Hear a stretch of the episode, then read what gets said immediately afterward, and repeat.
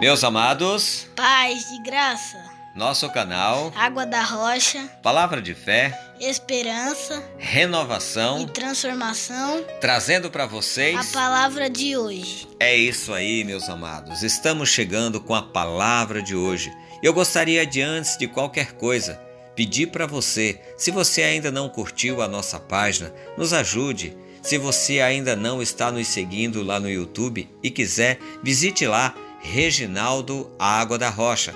Também nós estamos no Instagram. Acompanhe a gente para que esta mensagem possa alcançar muito mais pessoas. E se você gostaria de nos ajudar em qualquer um dos projetos que nós ajudamos, fale conosco no pessoal. Dito isto, vamos à palavra de hoje. No centro da vontade de Deus, ele fez o que era reto aos olhos do Senhor, sem se desviar nem para a direita nem para a esquerda.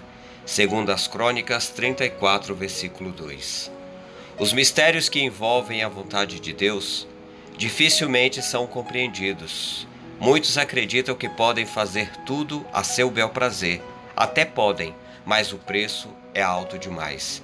Havia em Judá um rei que dispôs em seu coração servir ao Senhor Sendo ainda moço, começou a buscar o Deus de Davi, seu pai. Este foi um rei diferente dos demais.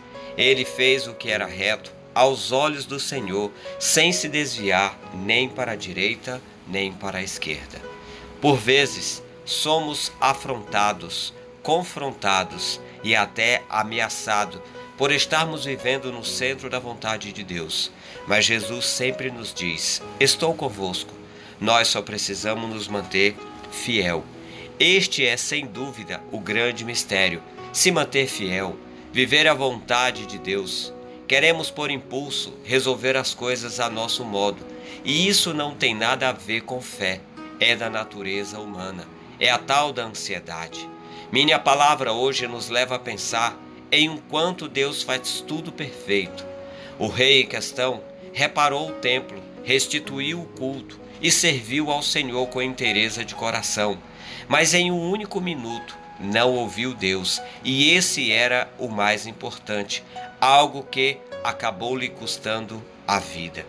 Hoje, ao orar, lembre de pedir a Deus algo muito importante: sabedoria e resiliência para viver a vontade de Deus, sem se deixar desanimar pelas agruras do dia a dia.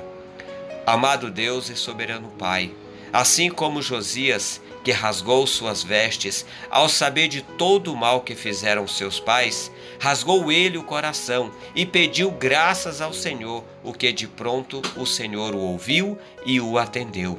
Recebe nossa oração e súplica.